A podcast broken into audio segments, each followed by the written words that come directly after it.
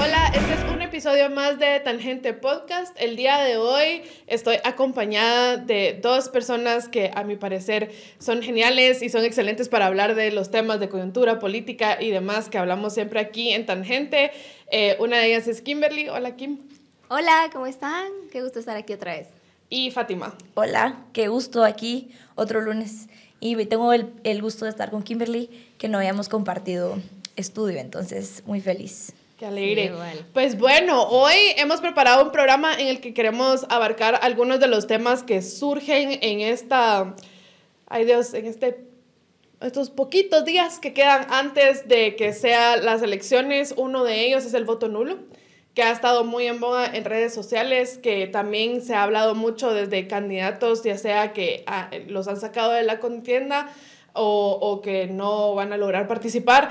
Eh, están algunos de ellos promoviendo el, voto nulo o sus mismos, pues, fan o, no sé cómo llamarles, eh, los sus mismos seguidores eh, andan diciendo que hay que votar nulo porque su candidato ya no está en la contienda y bueno, queremos hablar de voto nulo, que implica si vale la pena votar o no nulo, o bueno, por lo menos darles a ustedes las directrices para que tomen su decisión de una forma consciente y no solo dejándose llevar porque tal candidato dijo que ahora lo que conviene es votar nulo y entonces eso es lo que yo voy a hacer, o porque mi candidato ya no participa y entonces prefiero votar nulo, pues que sus razones sean un poquito más...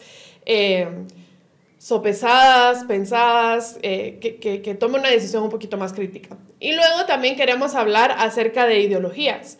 Porque a la hora de decidir por quién votar, mucha gente piensa en qué ideología quiero apoyar, con qué ideología me identifico, o incluso algunas personas lo piensan a la inversa, ¿no? ¿Qué ideología temo o qué ideología no quiero que esté en Guatemala? Y, eso utilizan como criterio para elegir su voto. Así que esos dos temas queremos explorar hoy. Eh, nosotras tres, si quiere más episodios en donde guiamos un poquito la opinión o, hacemos las preguntas que hay que hacer o incluso entrevistamos candidatos. Tenemos una serie de entrevistas ya dentro de, los diferentes episodios de Tangente. Pues suscríbase, denle like, síganos en las diferentes eh, plataformas, ponga sus notificaciones y así no se pierde ningún episodio de Tangente Podcast. Entonces, eh, empecemos con, con, el voto nulo. Yo, yo, creo que ambas han notado que hay muchas voces promoviendo el voto nulo. Pues, ¿cómo lo ven? Eh, ¿Qué piensan al respecto?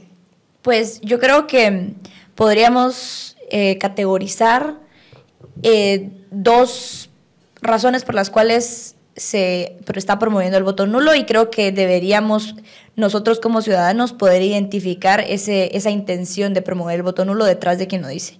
Podríamos decir que una primera corriente, si le queremos llamar así, es, viene de personas que están en descontento con el sistema y creen de verdad que el voto nulo puede ser una herramienta para, de protesta.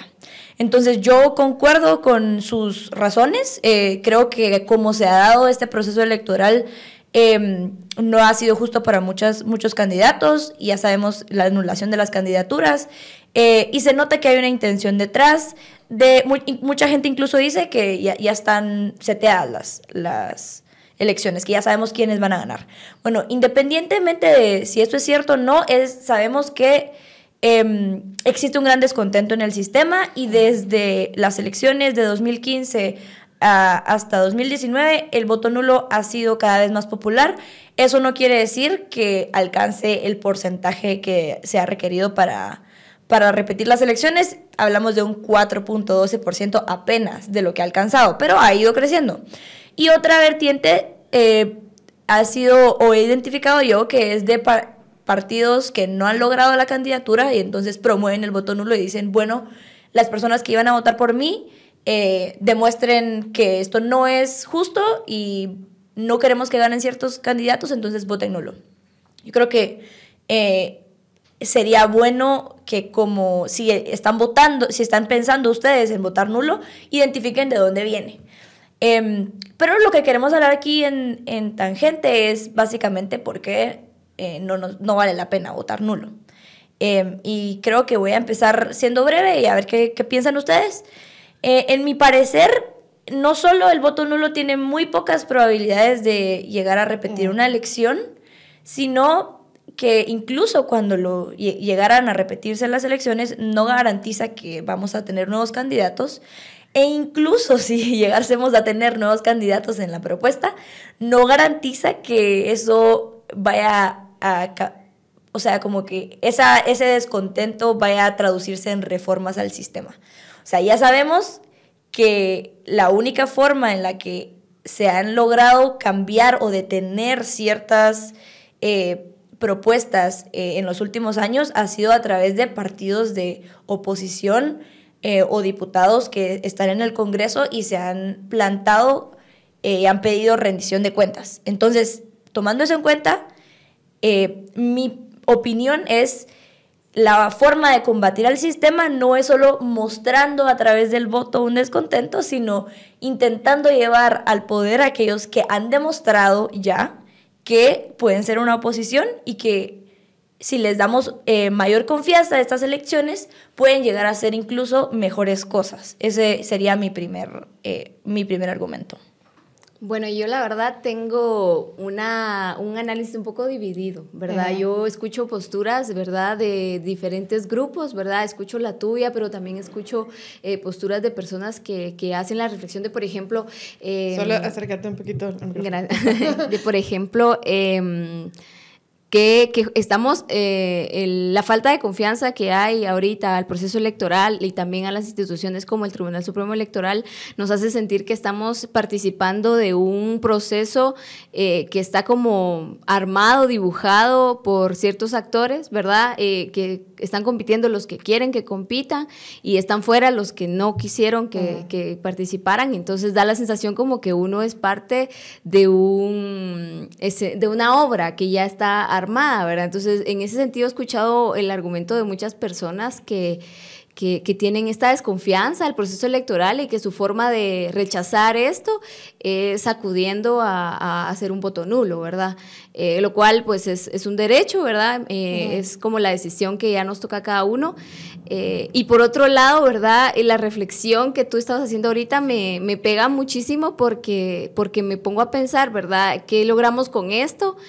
Quién gana, quién pierde cuando nosotros expresamos nuestra postura o nuestro rechazo de esta forma, ¿verdad? Entonces creo que sí vale la pena informar. La, verdad es que al final de cuentas las personas van a terminar tomando su decisión, ¿verdad? Em, bajo sus propios criterios y sus propias necesidades. Eh, pero eh, creo que sí es importante que sepamos eh, qué implica cada cosa, ¿verdad? Entonces, yo todavía, la verdad, estoy como en, esta, en este análisis y me, me, me queda como la sensación de que este es uno de los, una de las consecuencias que, que nos trae un sistema tan, tan fallido en este sentido, ¿verdad? O sea, que ya todo nos genere como es conspiración o estoy haciendo lo correcto, estoy tomando yo mi decisión o la están tomando por mí o qué hago, ¿verdad? O sea, todas las decisiones que, todo lo que nos pasa por la cabeza es que de repente es la decisión al final no está en nuestras manos, ¿verdad? Entonces, eh, yo solo quería preguntar, o sea, no sé em, si podemos, em, o tal vez tú, eh, que, que, estás como más empapada, nos puedas ayudar a entender si en alguna parte, o sea, ya hay como algún antecedente de que esto eh, realmente podría funcionar, o sea, aunque sea remotamente eh, lejana la posibilidad. Por ejemplo, yo no sé si tuvieron la oportunidad de escuchar el Twitter Spaces y ya no me, como que la persona con la que, con la que estábamos debatiendo, él ponía el ejemplo de Chile y decía, bueno, eh, cuando se votó para la constitución, si, para las reformas a la constitución, eh, el voto nulo alcanzó como que históricamente una cifra que no se había visto antes y eso mostró un rechazo contundente. Eh, y lo, a lo que yo decía es, bueno, es que ahí tenemos dos opciones, un sí y un no, ¿verdad? ¿Estás a favor o en contra? Es mucho más fácil con dos opciones llegar a un voto nulo porque están unificados. En nuestro caso, en un sistema multipartidista, es o sea, eh, el problema de acción colectiva que tenemos los ciudadanos de ponernos de acuerdo para llegar a un sí y un no es, es muy difícil estadísticamente.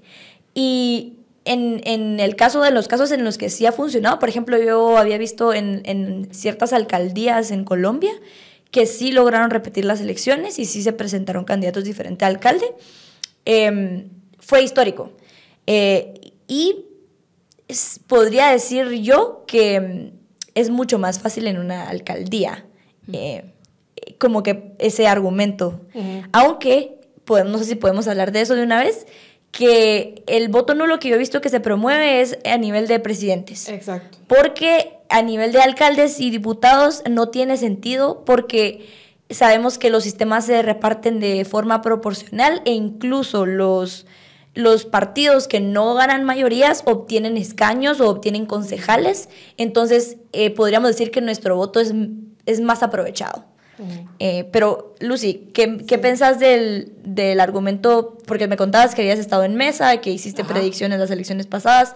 ¿Qué podemos hablar de las mayorías absolutas? Sí, yo quería, antes que eso sí quería rescatar un par de cosas. Primero es que recordemos que esta, digamos, esta modificación es reciente es parte de las modificaciones que se hizo recientemente a la ley electoral y de partidos políticos. O sea, no siempre había esa opción de que si gana el voto nulo se repiten las elecciones.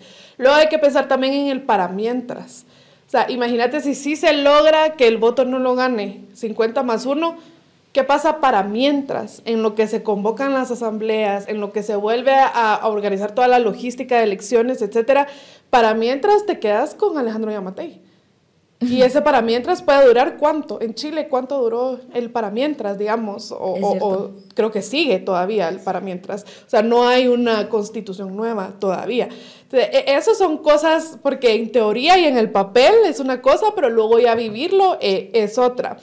Em, y también quería rescatar algunas de las cosas que decías de, de qué pasa con si hacen nuevas asambleas y luego resulta que son los mismos candidatos.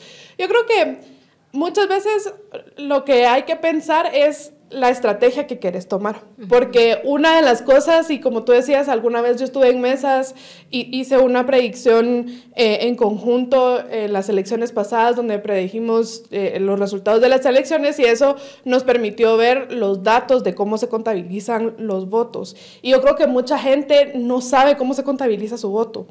Y es que primero se hace una división entre votos válidos y, los otros votos blanco o nulo, ¿no? Para que el voto nulo gane, tendría que ser 50 más 1 del total global antes de esa división entre blanco, nulo y votos válidos.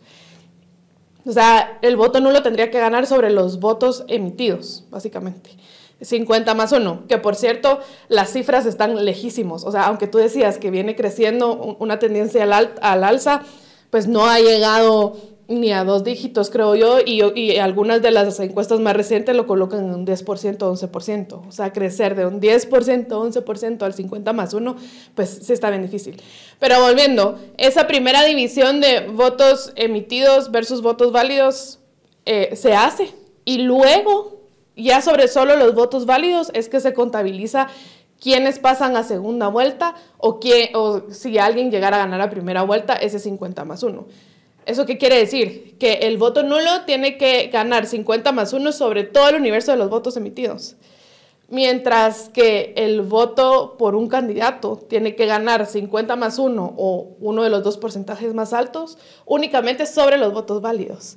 Es decir, cada voto nulo es un voto menos que tiene que ganar un candidato dentro de la bolsita de los votos válidos, digamos.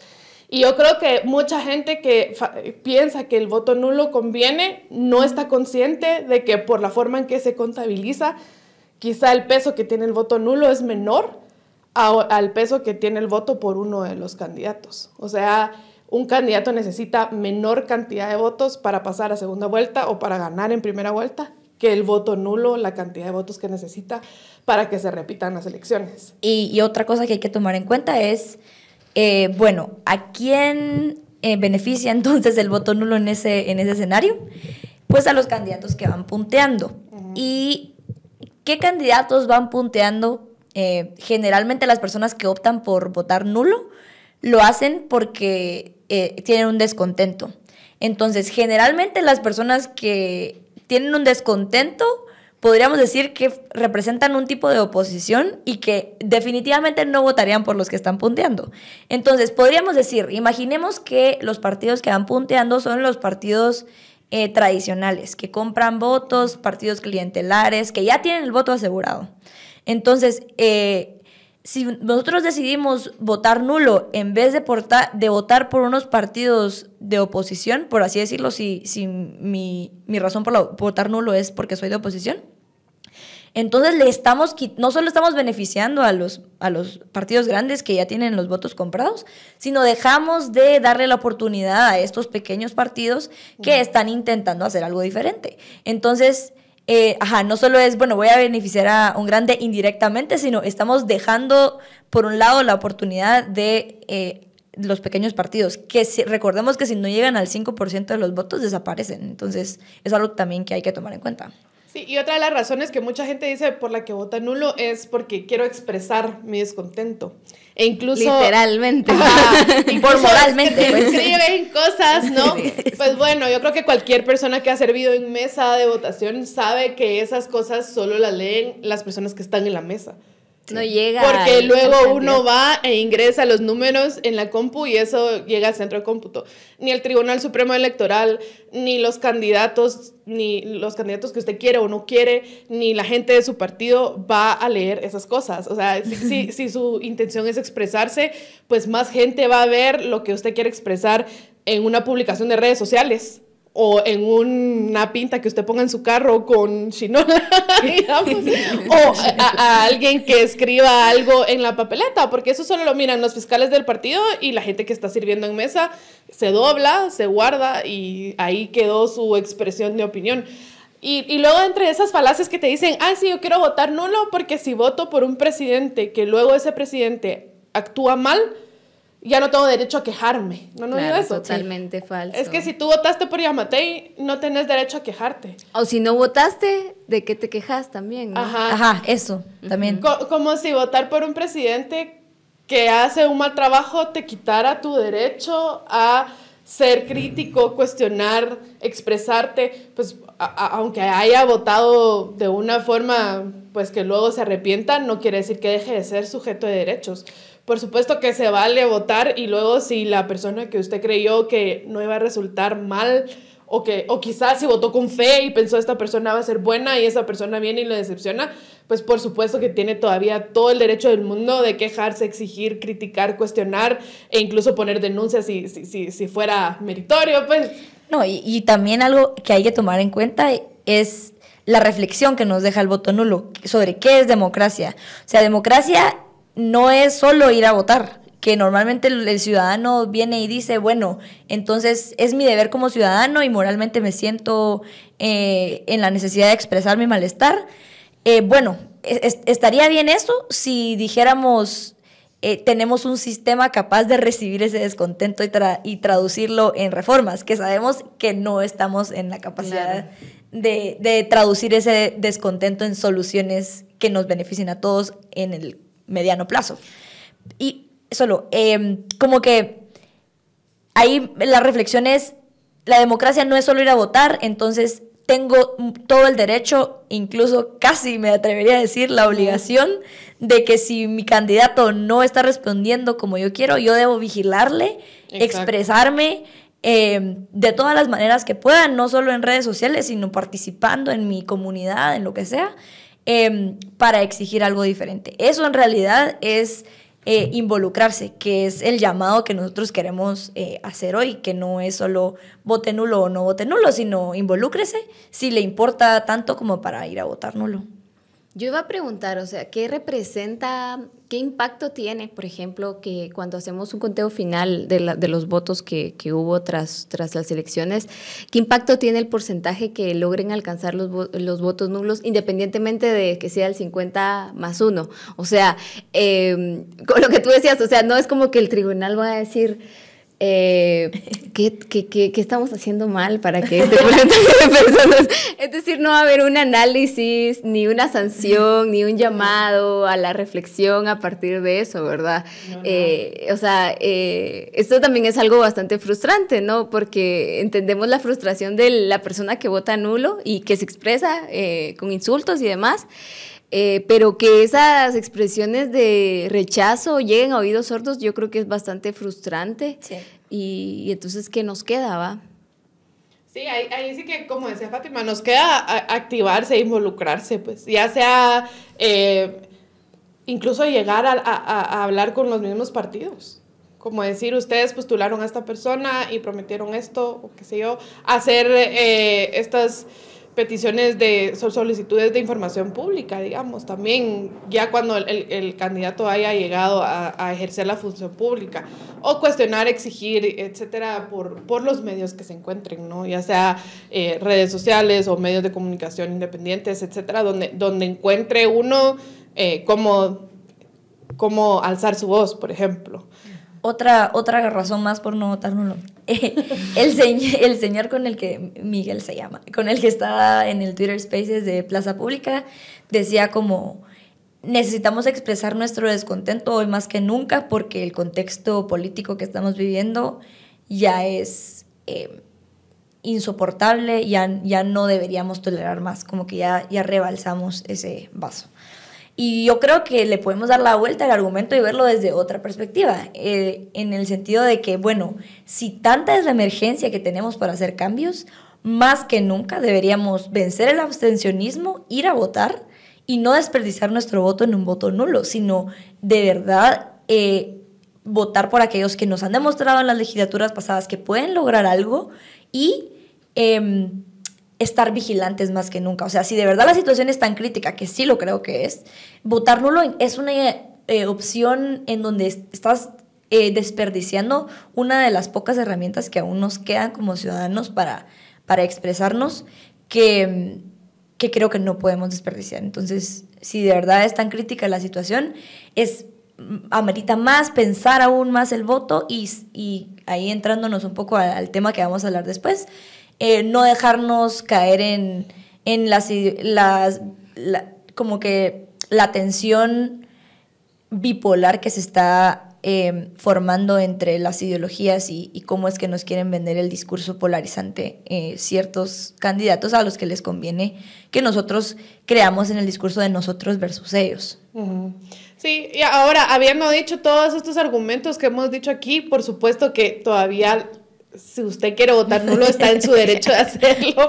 En nada más. Está en su derecho, pero no lo haga. Hágalo consciente de, de, de, depende de cuál es su estrategia. O sea, si su estrategia es, yo quiero evitar que las personas que acumulan el poder, que no se tientan el alma para usar el poder a su conveniencia y, y para buscar venganzas personales.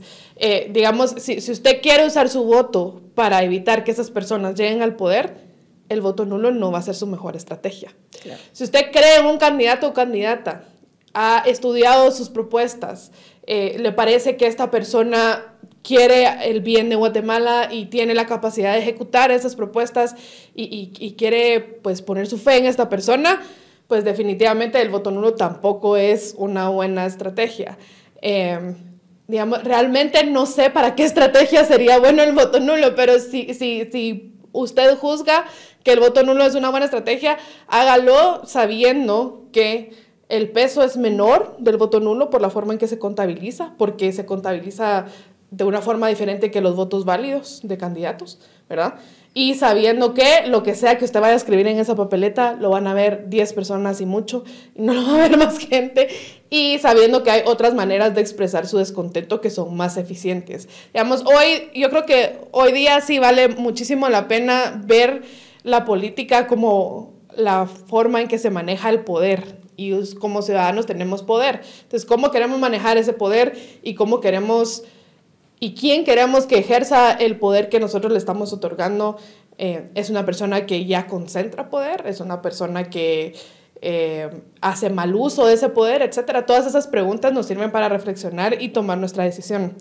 Luego, si quieren, pasamos al siguiente tema, que es otra cosa que nos ayuda a meditar y tomar mejor esa decisión, es usar las ideologías. Y como bien decías en el preámbulo, Fátima, muchas personas están usando las ideologías para polarizar o para crear un discurso ellos contra nosotros. Yo me atrevería a decir que la forma en que lo están haciendo, e, este tribalismo realmente ni siquiera llegan a ideologías, digamos, sino que es como una, una caricaturización de las ideologías. Eh, pero, pero cuéntame, ¿cómo, ¿cómo lo ven? Bueno, yo primero me pregunto quién, qué, qué realmente, qué partidos pueden hablar de una ideología, ¿va? O sea, qué, qué, difícil. Eh, yo tengo una colega periodista que estuvo en una actividad de candidatos cuando empezaban, eh, eh, empezaba la, la, campaña y se tomó la tarea de preguntarle a cada uno de los candidatos que, cuál era su ideología. Y simplemente no contestaban, como si les estuvieras preguntando cuánto, a cuánto asciende su patrimonio. O sea, que también deberían de contestar. que también lo deberían contestar. Pero si tú sos un candidato y estás formando un partido, tenés una ideología, ¿verdad? En teoría, eh, ni siquiera se tomaron la molestia de responder. Creo que tres, dos respondieron, ¿verdad? Y ya se imaginarán cuáles son aquellos que evidentemente pues, pues trabajan un proyecto político a partir de, de bases un poco más sólidas, pero son la minoría. Entonces yo me pregunto, a ese punto, eh, no sé si...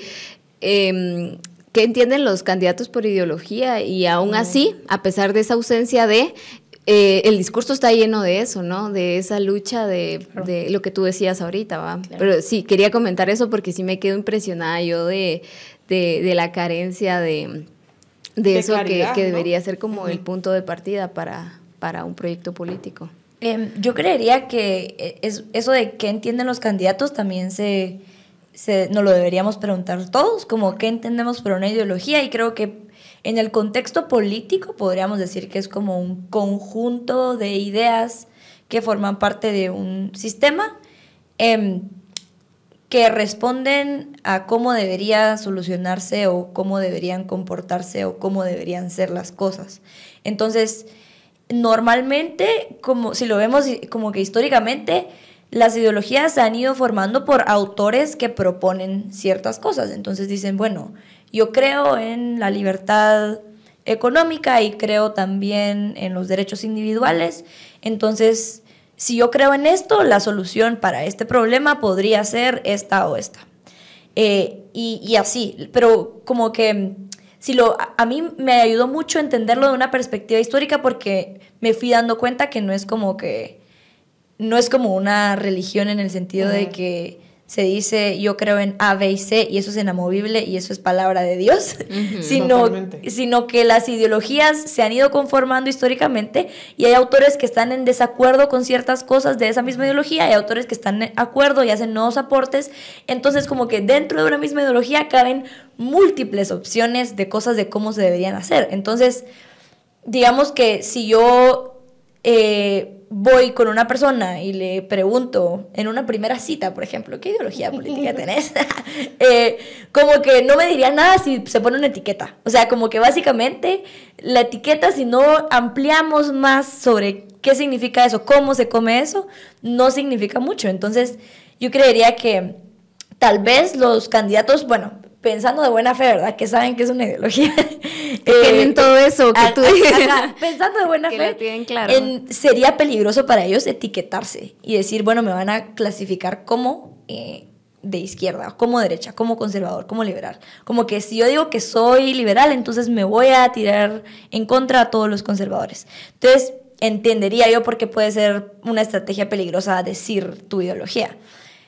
Pero también hay que entender que el contexto en el que estamos, los, de cómo se han formado los partidos, que son como vehículos electorales, en donde pagas por casillas, etcétera, casi ningún partido se ha sentado a tener una discusión de, bueno, ¿qué es una ideología? ¿De dónde viene esto? Para Guatemala, ¿en qué contexto? ¿Cómo se entiende esto? O sea, esa discusión casi no se tiene. Se, hay, un hay una persona que tiene un liderazgo, que tiene el dinero para pagar su casilla, lo obtiene y así es como se entra un partido. Entonces, si no tenemos partidos institucionalizados con ideología, tiene aún menos sentido intentar eh, como votante clasificar como izquierda o derecha solamente a los partidos. Entonces creo que yo, como que el, el transbordo de la reflexión es, no sería una muy buena estrategia elegir mi voto según esa etiqueta. Según esa etiqueta, ajá. Sí, hay que ver más allá, más al fondo, sobre todo porque, diga, por ejemplo, a, a mí me pasó, la semana pasada tuve pues la, el privilegio de entrevistar a dos candidatos a diputados. Uno de ellos era Víctor Roblero de, de WINAC y tradicionalmente se ve WINAC como un partido de izquierda. Pero entre las cosas que él mencionó, de, de su plan de trabajo o cosas a las que él aspira o cómo lograr que Guatemala sea más próspera, él mencionaba la libre competencia y, y, promover una ley de competencia. Y eso es algo que uno no esperaría. Digamos, libre competencia eh, yuxtapuesto con izquierda es algo que, que, a cualquiera le daría como tiempo, algo aquí no me está cuadrando, ¿no? Eh, y, y, es por, por, justamente por eso, por lo que tú decías, que las ideologías no son rígidas. Un, un, profesor que tuvimos en común decía que las ideologías son como un mapa. Y yo creo que esa es una analogía muy buena, porque son un mapa, no son un decálogo, digamos, no son eh, mandamientos, no son una Biblia, no son eh, una, una membresía a un club o una tribu, sino son simplemente un mapa donde uno puede más o menos pues, ir viendo por dónde va la cosa, etc. Eh, y, y, dentro de las mismas ideologías hay distintas matices, como bien decías, como hay, hay esos debates internos dentro de, de los diferentes intelectuales que le han ido dando forma a las ideologías. Ahora, habiendo dicho esto, yo creo que sí hay varias herramientas que sirven tanto para uno, porque yo creo que muchas veces, pues un ciudadano que no está quizá tan empapado, metido en esto, y, y, no es politólogo ni periodista, sino que es un ciudadano que solo quiere vivir su vida común, pues y, y eso está súper bien y no tiene tiempo de sentarse y pensar cuál es mi ideología pues hay formas que son entretenidas, fáciles y que además le dan un, un, momento de reflexión para saber pues por dónde va la cosa, qué tipo de ideologías pues son las que, las que son más compatibles con, con su forma de ver la vida, ¿no?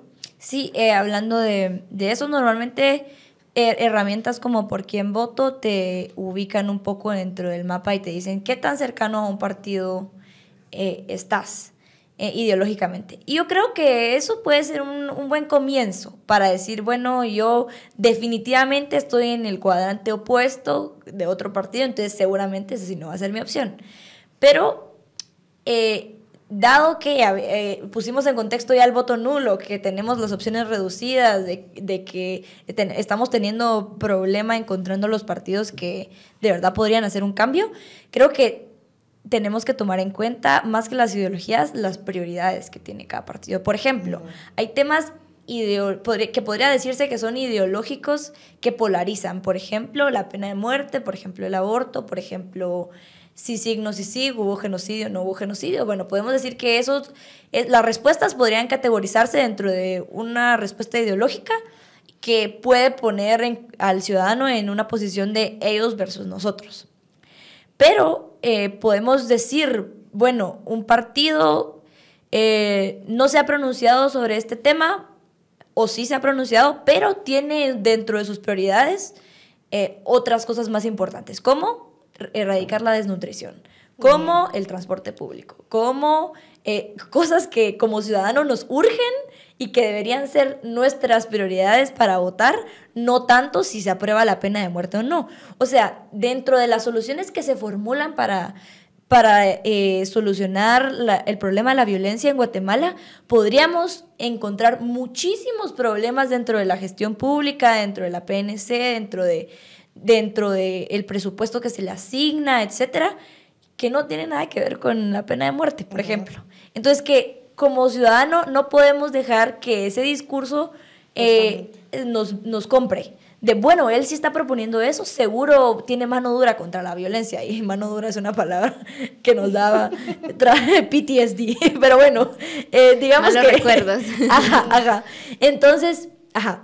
Como que a, lo que voy es, ¿qué prioridades tenemos nosotros? Bueno, yo como ciudadano, prioridad eh, tengo violencia, tráfico y salud pública. Entonces, ¿qué propuestas? Obviamente es un trabajo muy, eh, muy exhaustivo el de ir a buscar las propuestas de cada candidato, pero si sabemos que más o menos este, este candidato ha hablado de eso, ¿por qué no lo considero como una opción? ¿Por qué lo tengo que categorizar en izquierda, derecha, comunista, facho? O sea, no, en mi cabeza entiendo por qué eso se, se da, pero el llamado es a que seamos un poco más flexibles. Por ejemplo, yo he votado por candidatos a diputado que pensé que nunca iba a votar porque yo era de una... Y, y yo me considero que mis valores son distintos, pero que han demostrado que pueden proponer cosas que hoy nos surgen. Entonces, podría ser una opción. Sí, eso, eso es clave, que no lo asusten a uno con el petate del muerto, ¿verdad? Que, que anden diciendo como, ay, sí, si usted vota por X, Y partido o candidato, eh, va a volver a Guatemala otra Venezuela, o va a volver a Ah, Guatemala otra Nicaragua, o lo que fuera. Y al final hay que poner atención realmente qué tan creíbles son estas famosas amenazas. Por ejemplo, eh, yo sé que este es súper controversial, el tema del aborto, etc. ¿Qué tan factible es que un candidato o candidata vaya a cambiar cómo funciona todo el tema del aborto en Guatemala? Es ínfima, o sea, las posibilidades de que alguien cambie esas condiciones aquí son ínfimas. Entonces, ¿por qué voy a poner mi deal breaker, o no sé cómo decirlo, como eh, mi, mi parteaguas en si está a favor o si está en contra de este problema en concreto, ya, descartado. Cuando son cosas que no son del todo plausibles o factibles, digamos. Eh, y, y se usa precisamente con este fin. O sea, estos argumentos se usan no con el fin de eh, informarnos mejor acerca de su plan de trabajo y todo. Es- estos argumentos se usan con el fin de asustar a la gente y decir, uy, no, Dios guarde, capaz que esta candidata o candidato va a hacer esto que para mí es lo peor, eh, el sacrilegio más grande. Eh, realmente hay que ir un poquito más abajo y evitar esos, digamos, blanco-negro y ver los matices. Y, y sabes que mucha gente dice que es como, bueno, es esa generación de la cancelación, pero yo diría que esto no es tanto de generaciones, es más una situación de, de comportamiento humano que uno tiende a ver el todo o nada, que es mucho más sencillo Sí, a ver, a ver las cosas que hay en medio, ¿no? Pero a mí me gusta lo que tú propones de eh, qué es lo que es más importante para mí. O sea, y yo no puedo, hay cosas que no son negociables para mí, por ejemplo, la no atención al sistema de salud pública, por ejemplo, ¿verdad?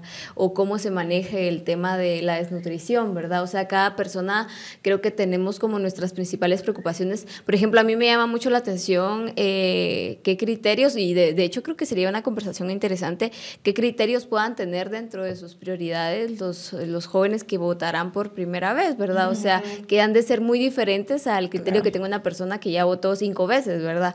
Eh, vamos como que también teniendo una evolución en cuanto a nuestras prioridades y también nuestra, nuestro análisis político como ciudadanos, eh, pero creo que también es válido, ¿verdad? Que, que pueda ser importante también para las juventudes.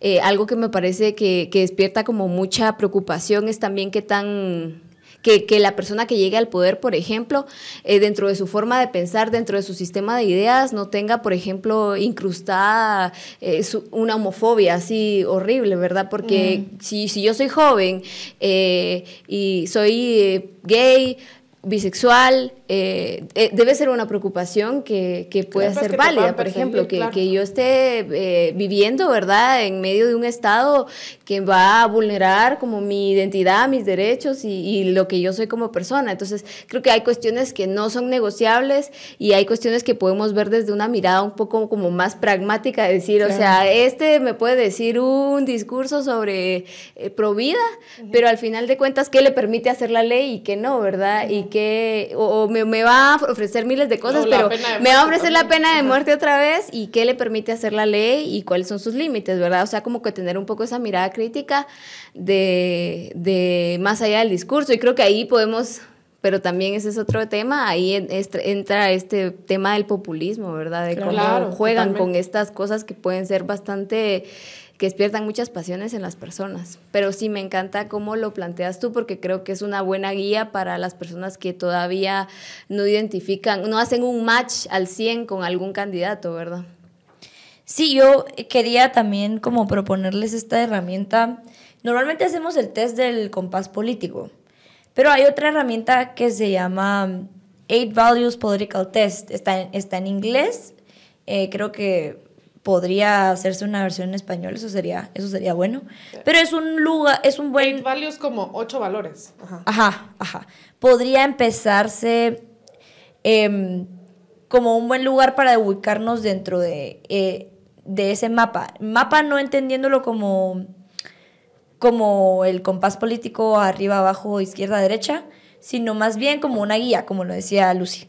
Entonces, por ejemplo, tiene ocho valores y, te mide dentro de un espectro de esos ocho valores. Eh, el primero es el económico eh, que normalmente, y ahí sí difiere un poco, eh, contrapone la libertad de mercado contra la igualdad.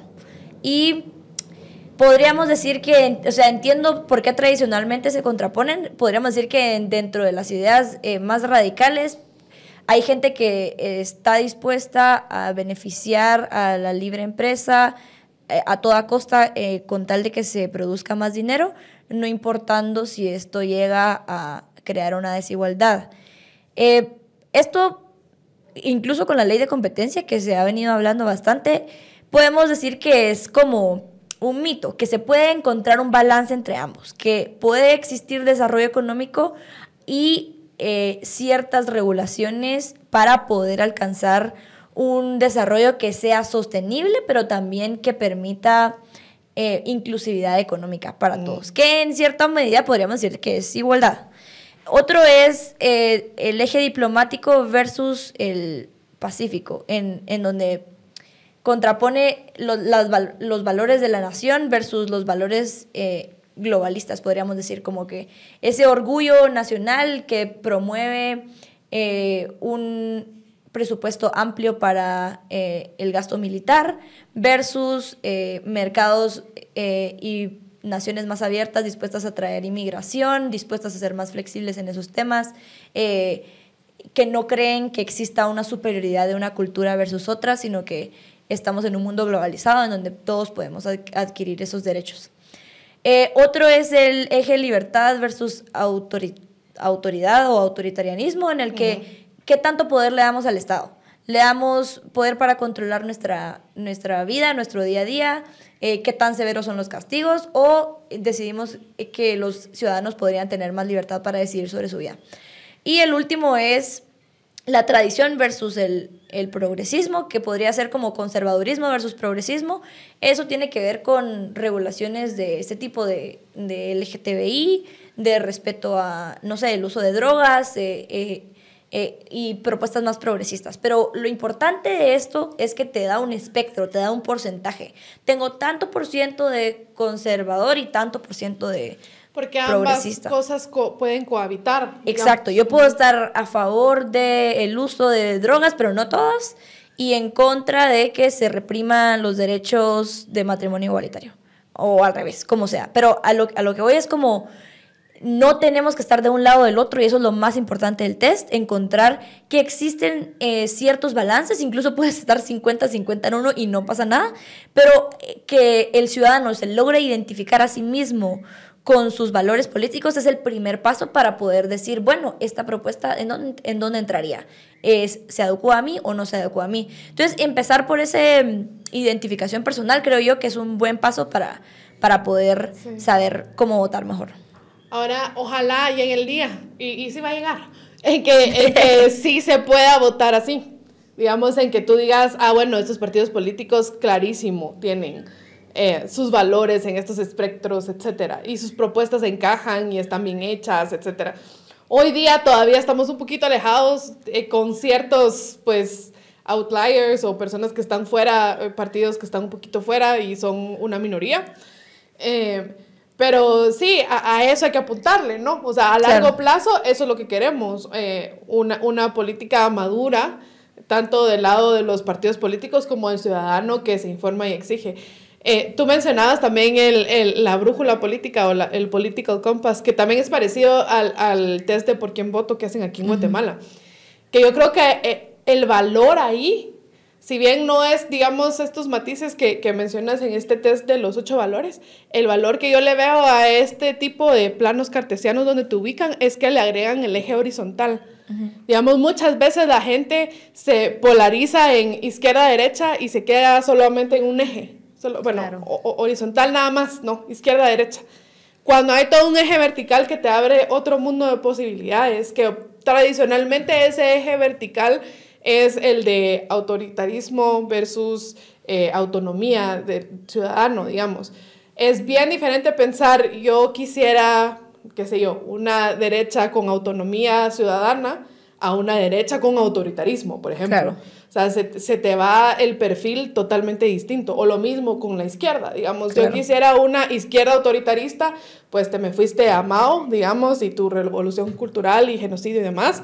O una izquierda donde haya autonomía ciudadana, que quizás se parece más como a un comunismo utópico o a los kibbutz de Israel, por ejemplo, o algo así. Entonces, creo que todas estas herramientas tanto la que tú mencionas como el, el, la brújula política y por quién voto te demuestran que no hay necesidad de enfrascarse en, en, en, la polarización, en es esto o lo otro, es blanco o negro, sino que existen un montón de matices en medio. Sí, al final es como un espectro, ¿no? Donde nos ubicamos en diferentes cuadrantes. De hecho, hacer el ejercicio es bien bonito, por ejemplo, en grupos de amigos o en familia, porque te das cuenta que convivís con personas y quizás tienen puntos totalmente contrarios en posturas como el tema de las drogas, ¿va? Entonces, sí es como un ejercicio recomendable ahorita de cara al, a las elecciones que ya estamos a, una semana y media. O a veces te sorprenden porque tú prejuzgas como, ah, bueno, la abuelita de plano va a ser conservadora, pero, resulta que tiene sus valores progresistas también. Sí, de hecho, una vez estaba yo con un amigo que estudia ingeniería, estudió ingeniería y que me dijo, yo no sé nada de política, sí, cero, de hecho, escucha tan gente y me dijo así como, bueno, y como que por dónde empiezo. Y le dije, bueno, llenemos el test del Political Compass juntos. Yo intentando explicarle sin sesgarlo, pero es bien difícil. así como, bueno, mira, eh, esto quiere decir esto y tiene un contexto más o menos así. Entonces me sorprendió porque como que llegó a una conclusión que yo pensaba que no, pero él también se sorprendió y dijo, bueno, esto es una opción que no había considerado. Y yo como, sí, la, la idea es eh, empezar a cuestionarse estas cosas y darse cuenta que la realidad en, las ciencias sociales no es como como en, en, las ciencias exactas en donde, en donde o es de un color o es de otro, o la medida para tener cierta reacción es esta o, o, no es esa, o fallas, sino que lastimosamente, pero así es la vida, es, decidimos eh, estudiar algo en donde la realidad es mucho más compleja y pueden coexistir cosas que a veces pensamos que no coexisten.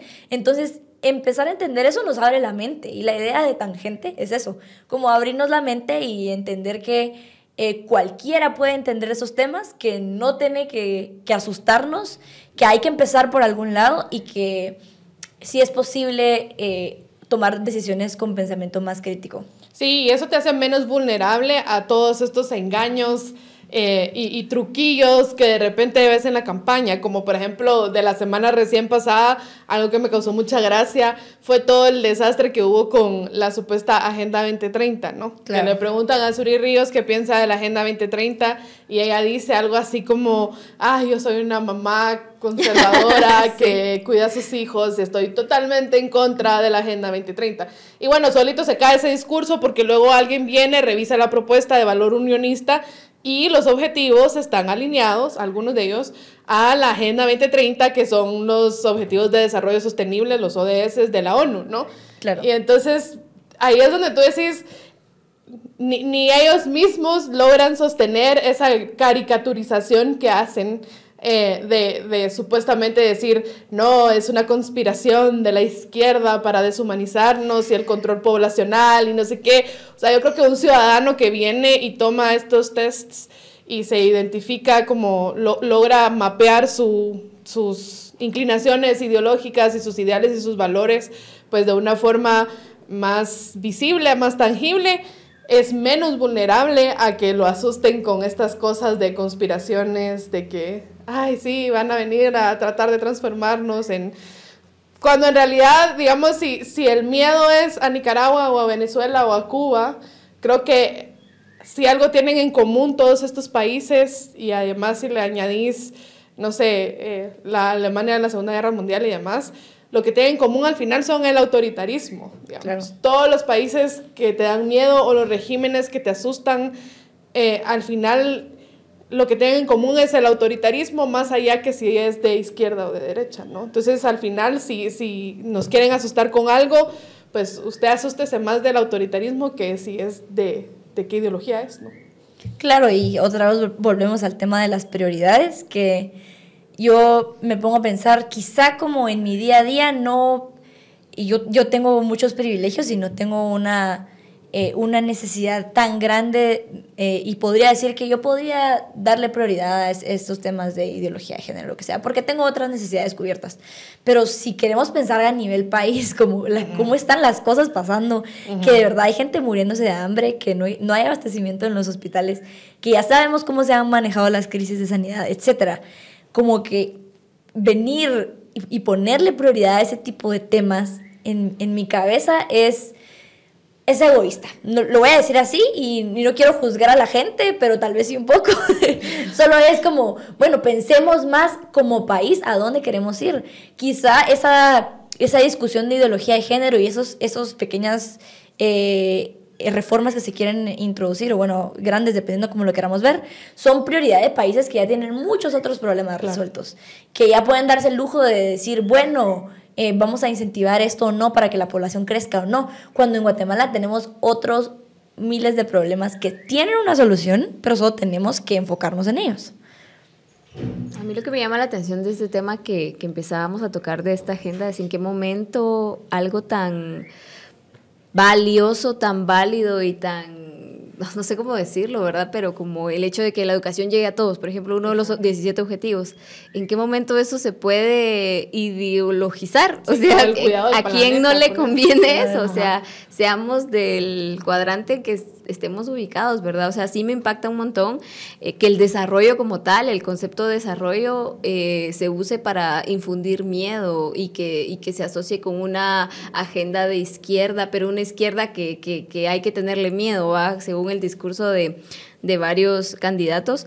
Entonces, solo me, me, impresiona muchísimo y creo que cualquier persona que, que vaya y busque estos objetivos, se, se, podrá identificar perfectamente con la causa y decir, sí, esto es como que, esto es bien común, ¿verdad? O sea, esto en qué momento eh, puede utilizarse como un arma para infundir miedo, ¿verdad? Entonces, solo me parece bastante chistoso y muy extraño, ¿verdad? Cómo, cómo le dan la vuelta a estos discursos.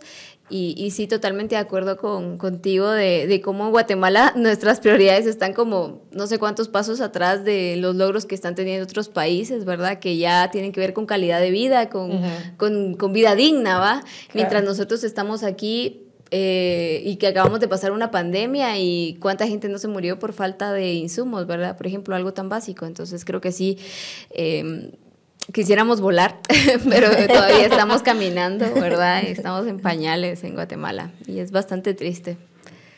Bueno, yo creo que ya estamos eh, casi en el tiempo, pero algo que quisieras dejar para el cierre, Fátima. Em, yo quisiera em, invitar a, a nuestra... De hecho, esta conversación de las ideologías vino de un oyente de Tangente que me dijo, yo considero que nosotros tachamos de ignorante eh, a las personas del área rural y que, y que su voto vale menos y que nosotros intentamos hacer eh, de menos a esas personas que, que, no toman en cuenta su voto.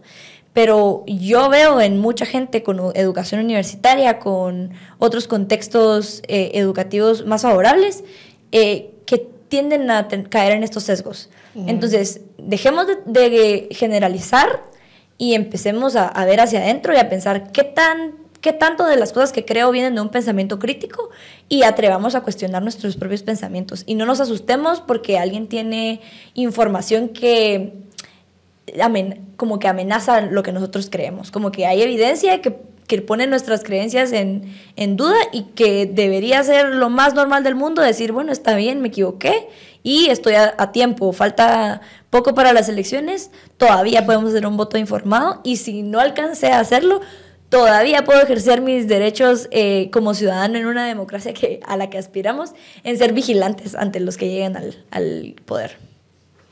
¿Y tú, alguna reflexión final que te gustaría dar? Bueno, yo creo que la reflexión ahorita que nos queda es que nunca, o sea, nunca dejemos como de empaparnos de todo esto. Creo que, creo que eh, el país se está moviendo como que muy rápido, el proceso cambia mucho, todavía es muy incierto para mí. Al final, cuál va a ser el escenario para el día de las elecciones y posterior, ¿verdad? Tanta, tanta incertidumbre y, mucha... Em, eh, inestabilidad, eh, pero creo que herramienta clave como ciudadanos, estar informados, eh, si no sabemos algo, si desconocemos de algo y tenemos la curiosidad, creo que siempre existen estas herramientas para, para poder ubicarnos un poco. Las herramientas que nos dio hoy Fátima me parecen súper súper útiles, ¿verdad? Para poder estar como más ubicados y no sentirnos tan perdidos en el proceso, porque creo que es fácil sentirse fuera de, pero sí, involucrarnos. Así que ya sabe, aquí en Tangente con mucho gusto les ayudamos a reflexionar, a pensar críticamente, a ver las cosas desde diferentes ángulos y a, y a estar informados. Así que ya sabes, se puede suscribir o buscar nuestros episodios anteriores. Eh, tenemos ya una serie de entrevistas. Eh, si quieren saber más acerca de los candidatos a la presidencia, pues tenemos eh, cuatro entrevistas ya a, candidatos a la presidencia. También tenemos entrevistas a candidatos a diputados, candidatos a alcalde de la ciudad de Guatemala. Busque ahí en el historial de Tangente, tanto en Spotify o en YouTube, puede encontrar los episodios completos con las entrevistas completas para meditar mejor su voto. Y acompáñenos a seguir analizando lo que sucede en este panorama electoral. Somos Tangente Podcast. Un gusto. Igual.